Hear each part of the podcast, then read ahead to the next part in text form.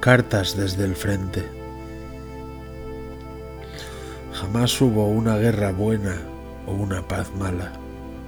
Benjamin Franklin. Recuerdo cuando la vida era diferente. Ahora ya casi no queda nadie de aquellos tiempos. Ahora quedan como un álbum de viejas fotos los recuerdos de aquellos tiempos. Pero la memoria es importante para no volver a equivocarnos, para no cometer los mismos errores y repetir la misma historia. Esta es una carta de un soldado desconocido a un amor de juventud. Una de tantas historias de amor rotas por los fantasmas de la guerra.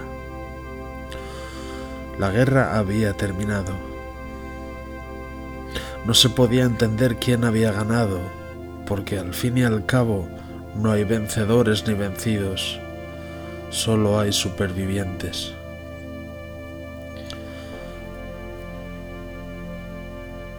Yo soy uno de ellos. Mi nombre no importa. El lugar de donde vengo nadie lo recuerda. Pero mi historia es una historia de la última guerra. Ella prometió esperar, aunque después de ese largo adiós nunca nos volvimos a ver. Después de todo, el amor es efímero como la vida. El misterio de la vida es más poderoso que el misterio de la muerte. No puedo decir que no he amado y no he vivido.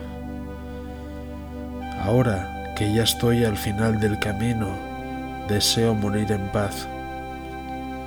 Esa paz que tanto buscábamos para todos, llega ahora a mi alma para descansar de un largo viaje.